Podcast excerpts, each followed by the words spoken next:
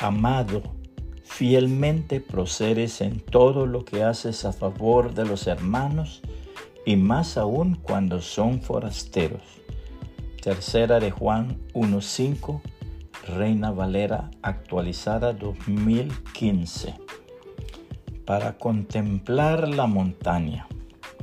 Cierta profesora de la Universidad de Puerto Rico viajaba por la India cuando llegó a un pequeño y remoto pueblecito. Se encontró allí a una enfermera paisana que junto a un anciano médico estaba dando su vida sirviendo a la gente pobre. La enfermera le contó su historia a la profesora. Ella también había llegado allí en viaje de recreo, pero al llegar a aquel lugar de tanta miseria y tanta enfermedad, el ejemplo del anciano médico la inspiró se le ofreció para compartir con él su piadosa tarea y allí estaba, junto a él, desde hacía muchos años. Luego la profesora le preguntó qué deseaba de Puerto Rico y que le fuese de utilidad. Ella le dijo que lo único que desearía sería una ventana.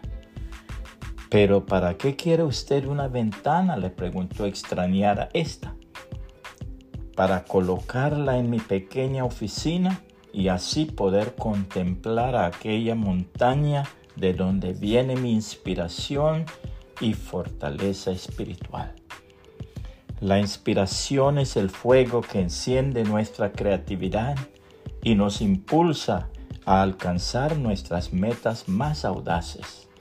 Sin ella, nuestras acciones carecerían de significado y propósito. La fortaleza espiritual nos brinda la fuerza interior necesaria para enfrentar los desafíos de la vida con coraje y perseverancia. Es un faro que ilumina nuestro camino en tiempos de oscuridad y nos ayuda a encontrar el equilibrio y la paz en medio de la adversidad. La hermosísima palabra de Dios declara, levanto la vista hacia las montañas. ¿Viene de allí mi ayuda? Mi ayuda viene del Señor, quien hizo el cielo y la tierra. Él no permitirá que tropieces. El que te cuida no se dormirá. En efecto, el que cuida a Israel nunca duerme ni se adormece. El Señor mismo te cuida. El Señor está a tu lado como tu sombra protectora. El sol no te hará daño durante el día, ni la luna durante la noche.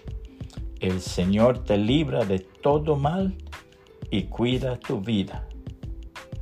El Señor te protege al entrar y al salir, ahora y para siempre. Salmos 121, 1 al 8 nueva traducción viviente. Puede compartir esta reflexión y que el Señor Jesucristo le bendiga y le guarde.